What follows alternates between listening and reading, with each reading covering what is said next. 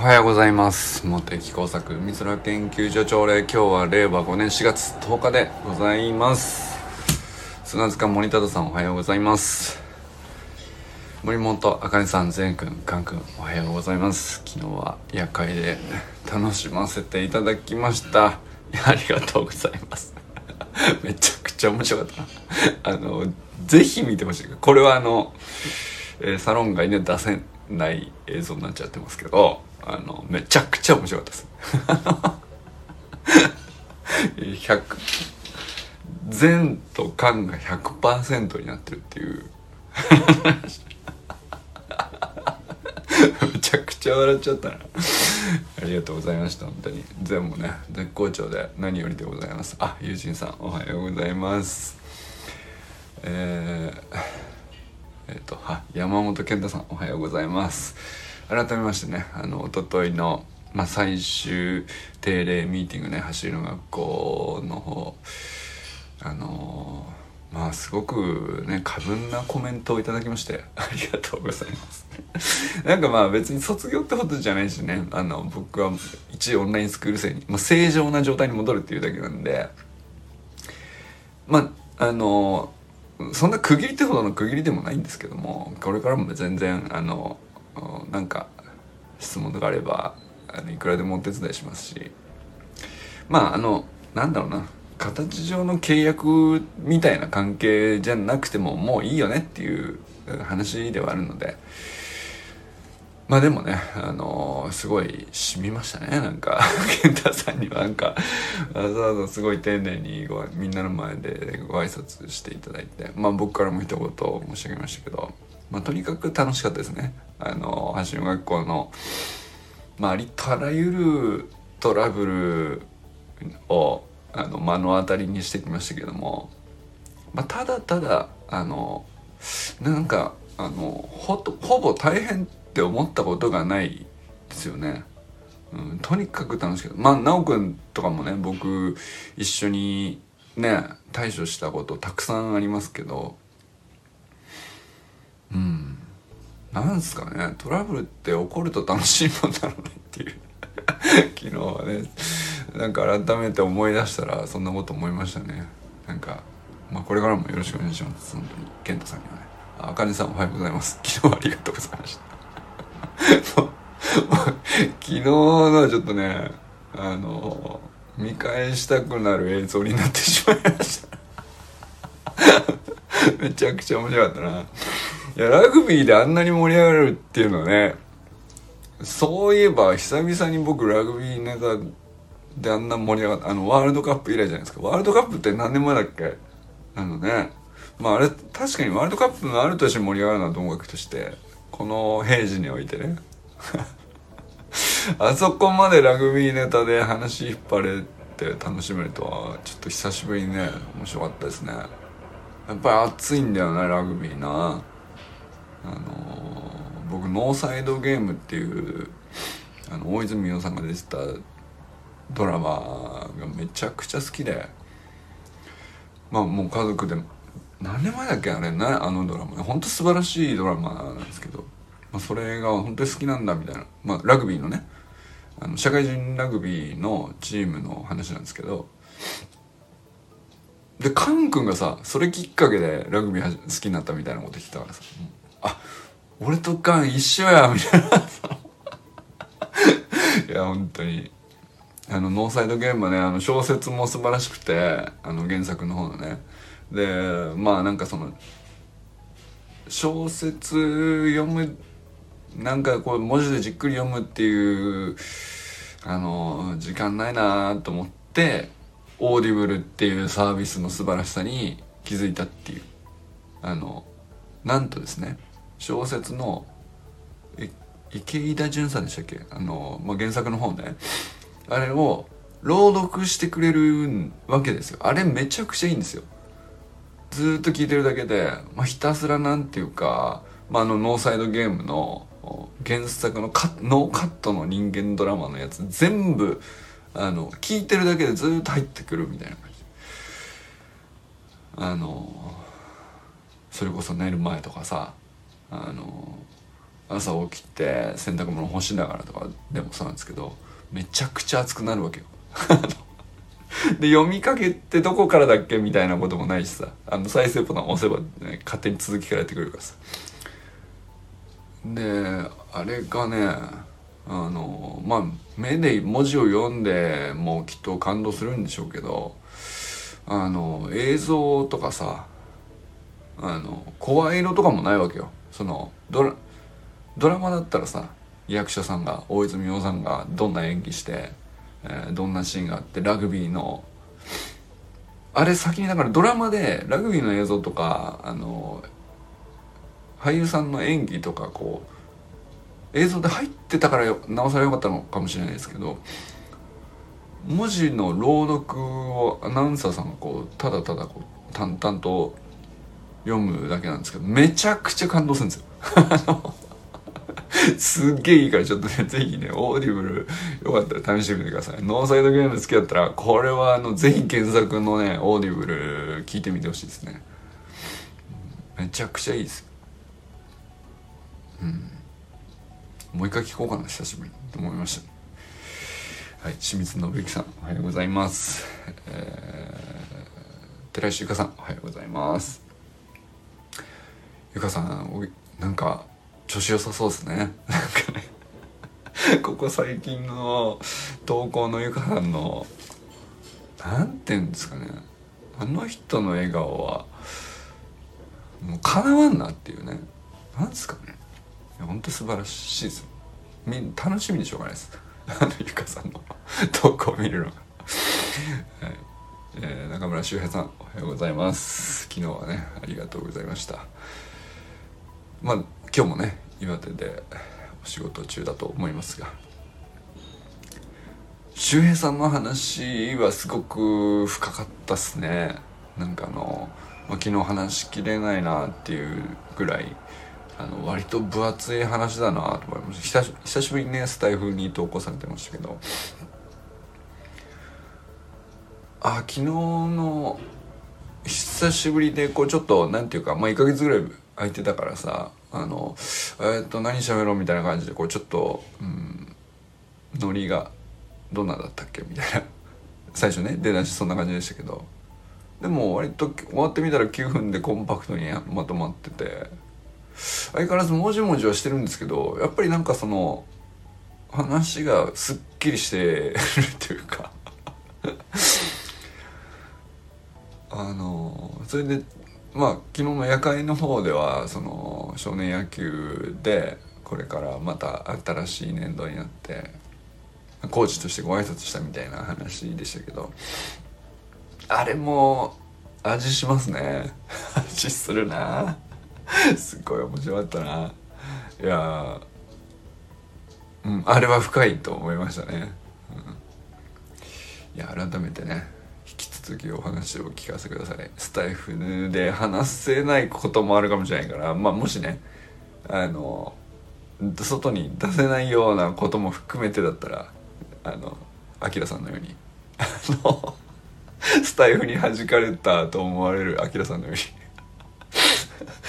あのサロン内はね完全に言論の自由が確保されておりますのであの何を喋っても大丈夫でございます。はい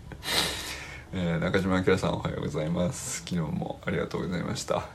まあ相変わらずね明さんが入ってきて顔見た瞬間あの何て言うんですか。あの安心感なんですかね。いや俺たちどうでもよくても大丈夫だぞって言われている感じ。あ直くんおはようございます。今日なんかあなんか今日あれですね集まりいいですね。ありがとうございます。えー、佐藤奈くんおはようございます。ちょうどね直くんに来たところで入ってきてくれましたね。えー、調子どうですか？あの先輩のね矢沢選手日ハム大活躍ですね。すげえなと。いやすなんて言うんだろう。あの別に俺がどうこう関わってるわけでもないのにこんなに嬉しいもんですね。うん。まあだから俺の知り合いの奈くんがあの先輩だっていうあのつながりとも言えないようなつながりなんだけどまあ、大活躍だよね本当に。素晴らしいなと思う、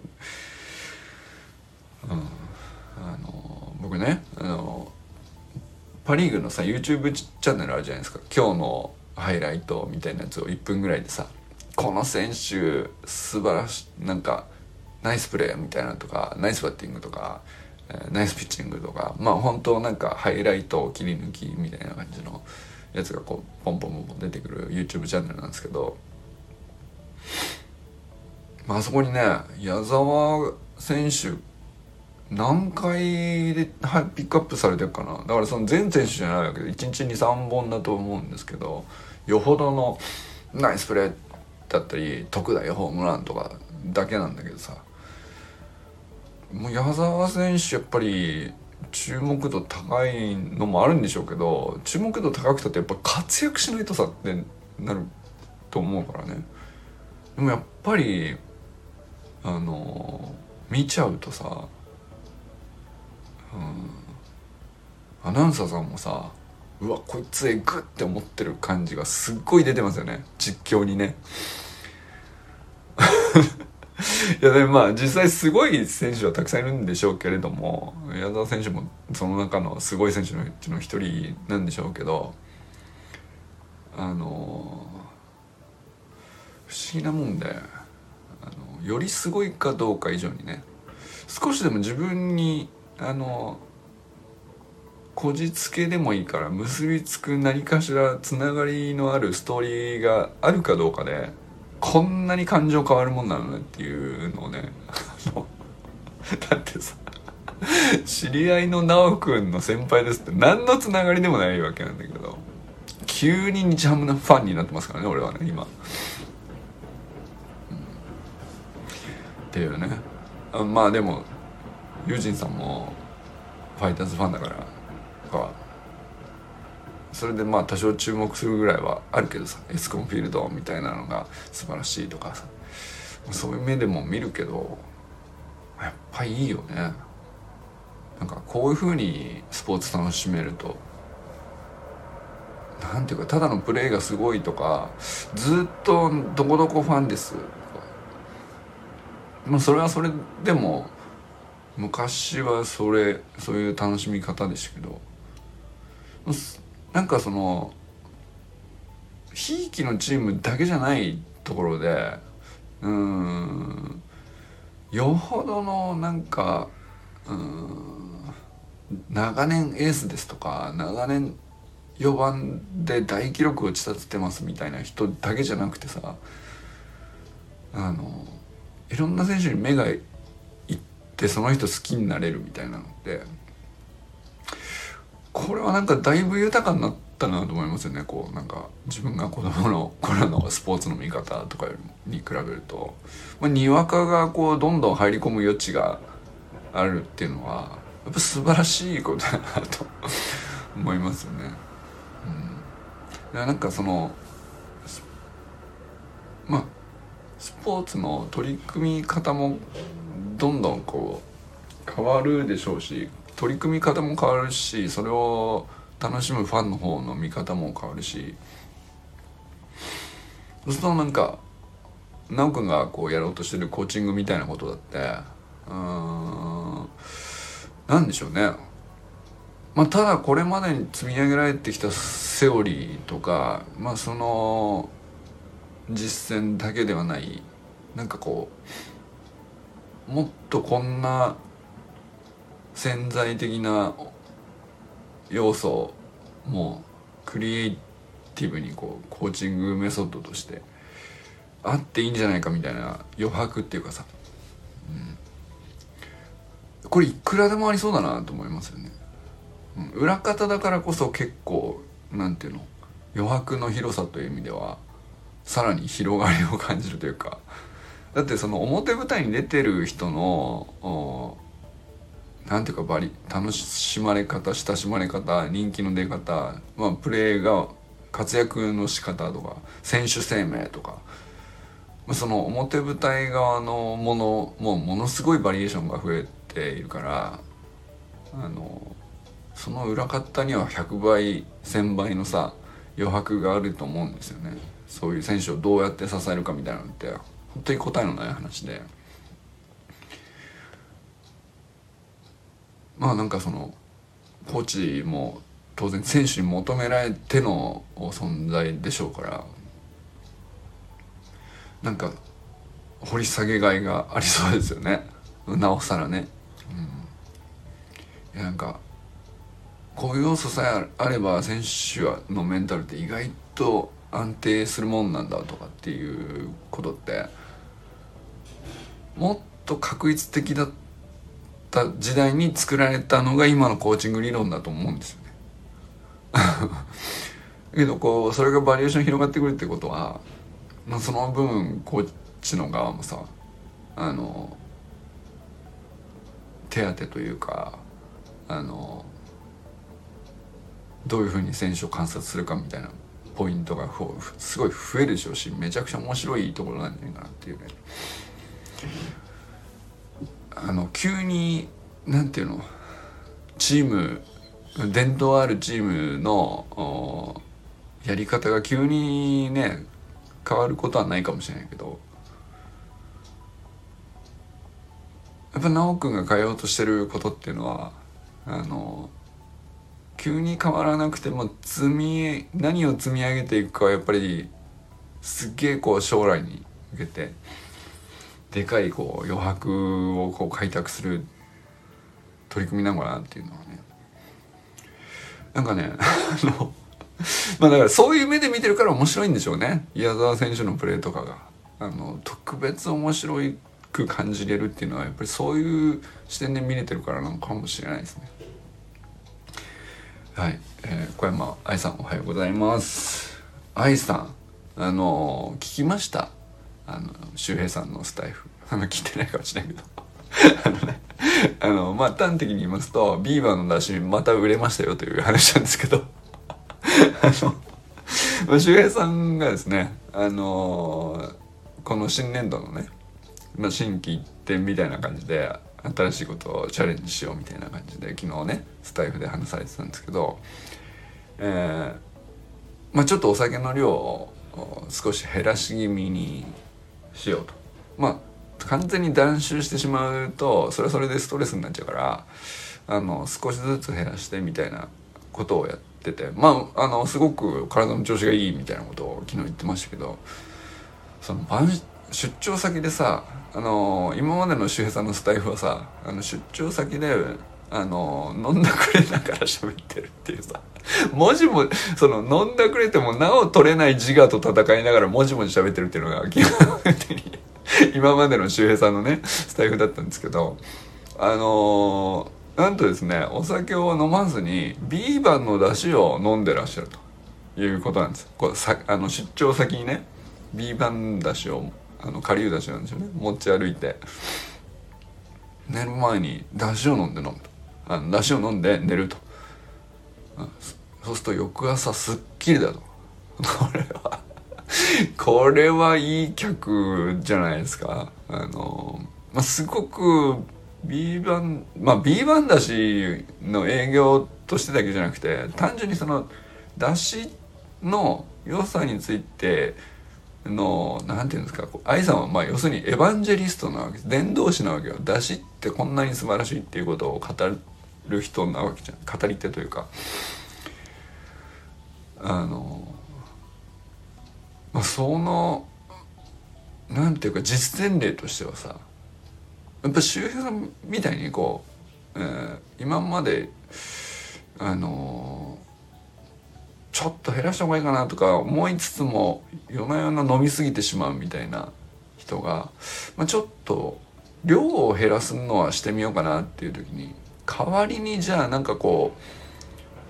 この一杯どうですかってそこにビーバンだしを顆粒だしをこうスッと溶かして一杯飲んでから寝ると翌朝めちゃくちゃすっきりみたいなストーリーっていうのはこれはその愛さん的にはですねあのよだれものの実践例なんじゃないかなという。あのこういう40代男性日本全国に何十万人いるんでしょうか。あの、ねまあだから周さんほどの頻度じゃないかもしれないけどね。まあ出張で国内あちこち行きながらあのー、疲れ、えー、出張先でさ、まあ、外食も多くなりがちですよやっぱりね。さすがに、出張先なんだから、そうまあ油も多くなりがちだし もたれ気味だしみたいな。でそれにさらにこうあのお客様がいたりなんかするとお酒も増えるでしょうと。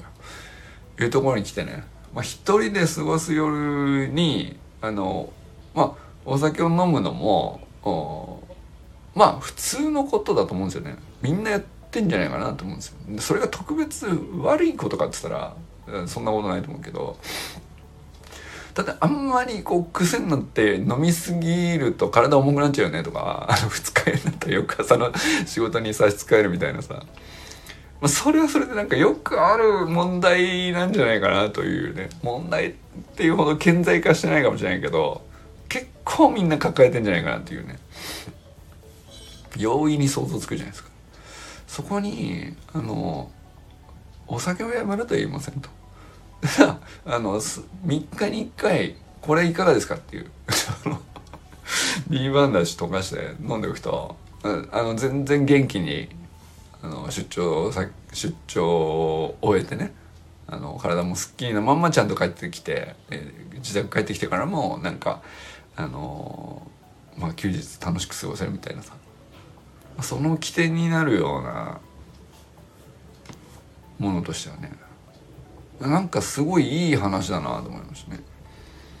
こういうなんていうの、まあ、コンセプトっていうのかその出汁ってさまあ俺がこう普通に普段ねあの出汁について思うことって、まあ、日常家でどのように使うとかあのこういうものを取った方がいいとかそういうふうにしか食事捉えないんですけど、まあ、よく考えたらあのどっちかっていうとよりまあ、深刻とまではいかないけどさあのやりたくてもできない状況に出張先とかだとさコントロールが効かない状況下に行くじゃないですか。そのこういう食事取った方がいいよなとかこういう栄養取った方がいいよなとか分かってんだけどあのついついでもあるかもしれないしあの自分でコントロールできない要素も増えてくるから、まあ、結果あのまあなんていうか体が重くなっちゃうとかキレがないとか なんかそういう状態になっちゃうみたいなさもう結構その病気になるとまではいかないからさ顕在化した問題になりにくいしみんなそのこれ大変なんですけど何とかしてくださいとは世の中あんまり言ってないと思うんですよね。だけど周さみみたいにこううんうすうすなんていうかこうちょっとこうした方がいいんだよなやっぱりな出張先はなって。なんとなく思ってることってさ内心思ってること。潜在的にあること。そこにねあのー、ビーバンダ社のこれ持っていくといいんですよっていうのはこれめちゃくちゃいい話なんじゃないかなと。これはなんで俺はねこの B バンダシの営業トークを考えてるのか分かんないですけど。別に営業トークしたいわけじゃなくてでも確かにそうなった方がいいよなっていうね。あの周平さんだけじゃなくていろんな人にとって、えー、その人そうなった方があのお互いねあの体調のいい状態で気分よくお仕事できた方が出張先でもさお互いいいじゃないですか。ですぐ仕事済んで、えー、スッと終わってスッと帰るっていう方がね生産的だし いい世の中だよなとなんか単純に本当に思ったんであのだから周平さんはあれですね次のミッションはあれですその B 話いいですよっていうのをお得意先にも進めるっていうね。その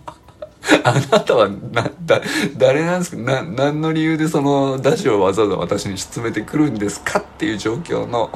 お相手にですね是非これ飲んでくださいと。あの顆粒だし3袋ぐらい渡してですねあのこれいいと思います。広めるっていうね。あの小山さんの代わりに勝手にあの営業を展開するっていうね。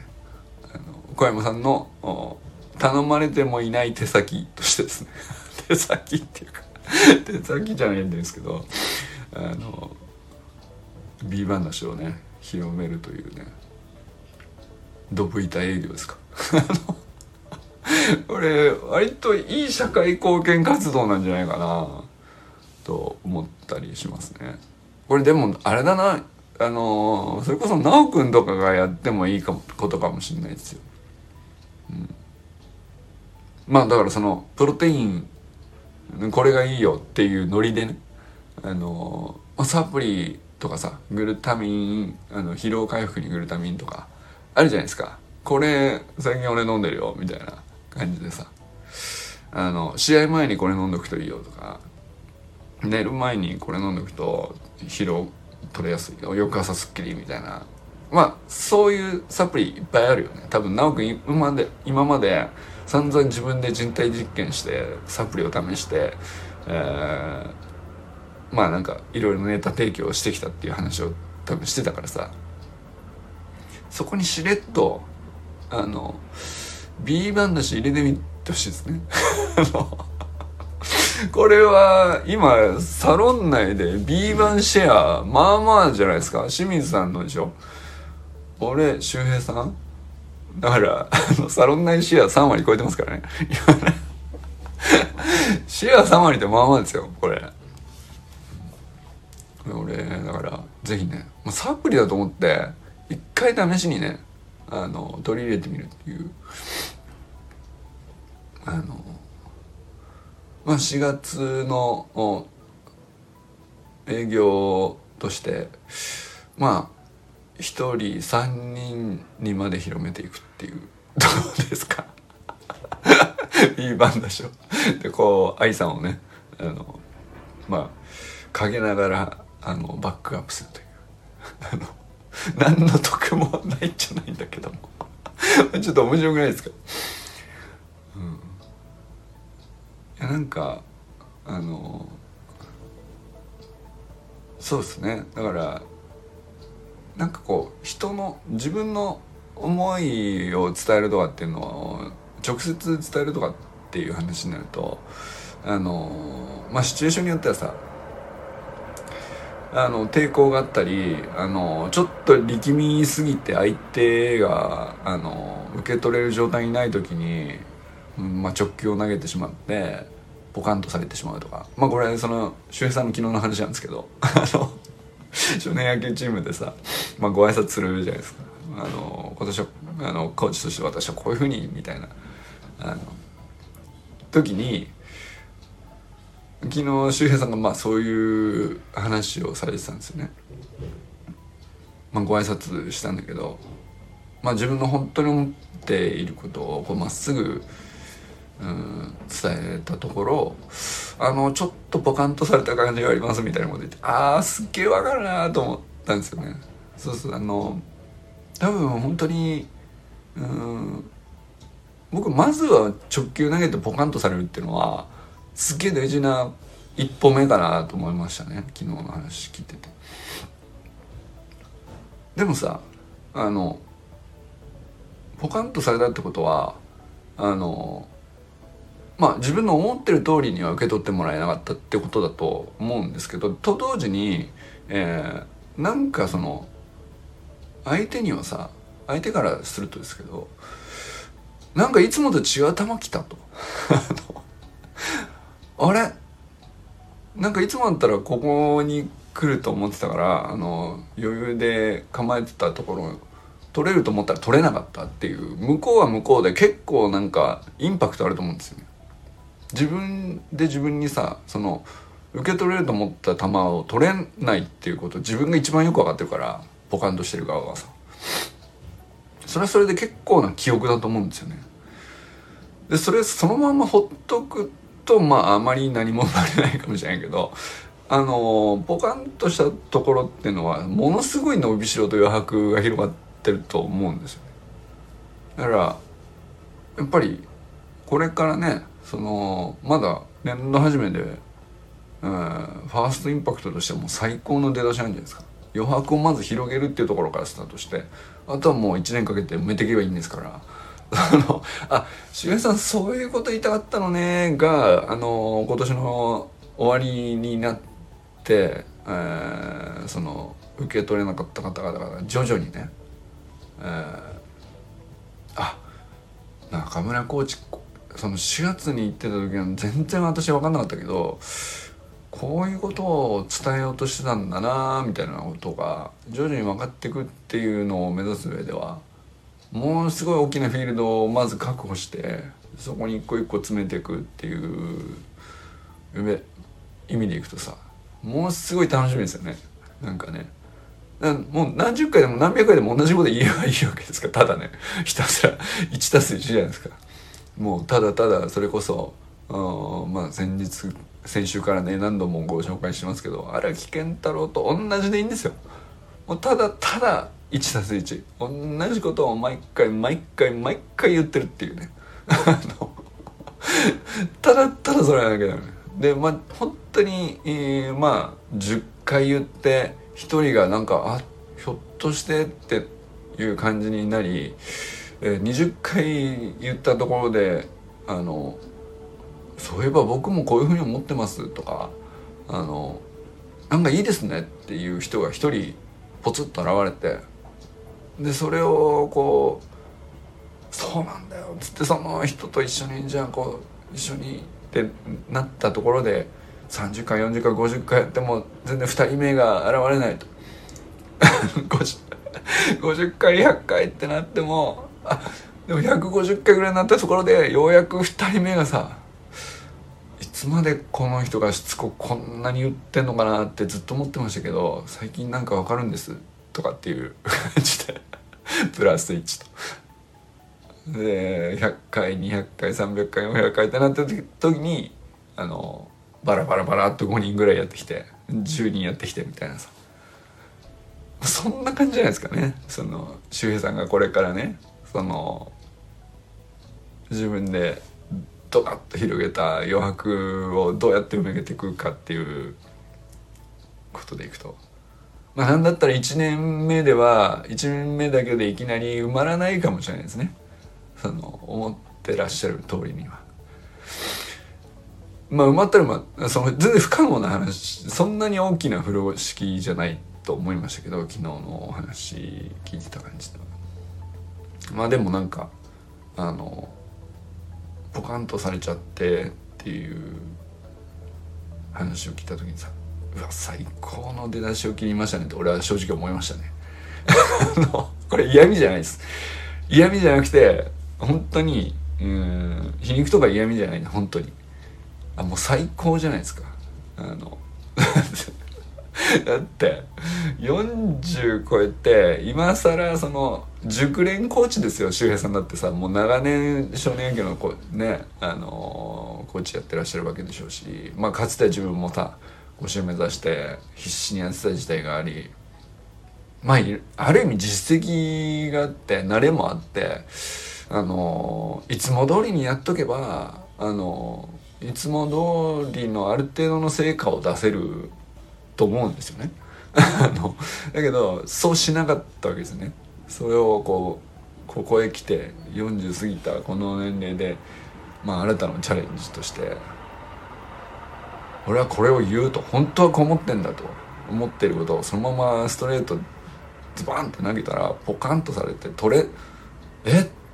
取れないじゃんそんなのそんな早く投げないじゃんみたいなこと顔されてそっ から始まストーリーの出だしとしても最高なんじゃない？映画だったらさ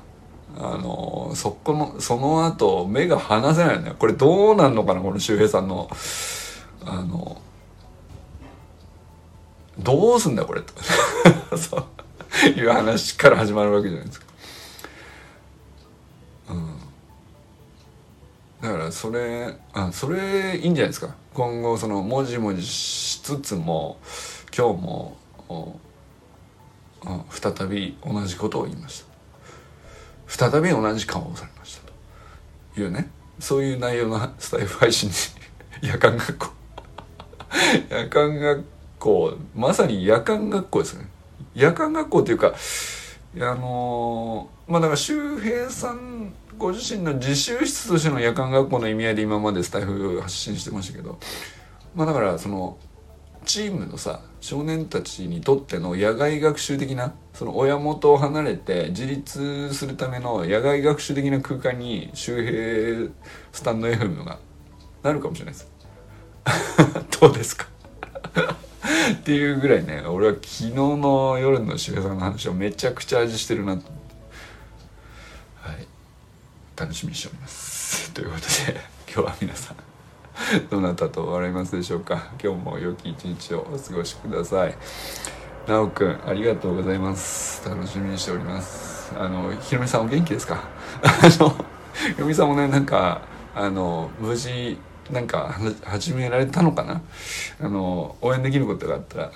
つでも何でも言ってくださいとよろしくお伝えください。そしてユージンさん今日もありがとうございます。あかねさんも本当にありがとうございます。じゃあね you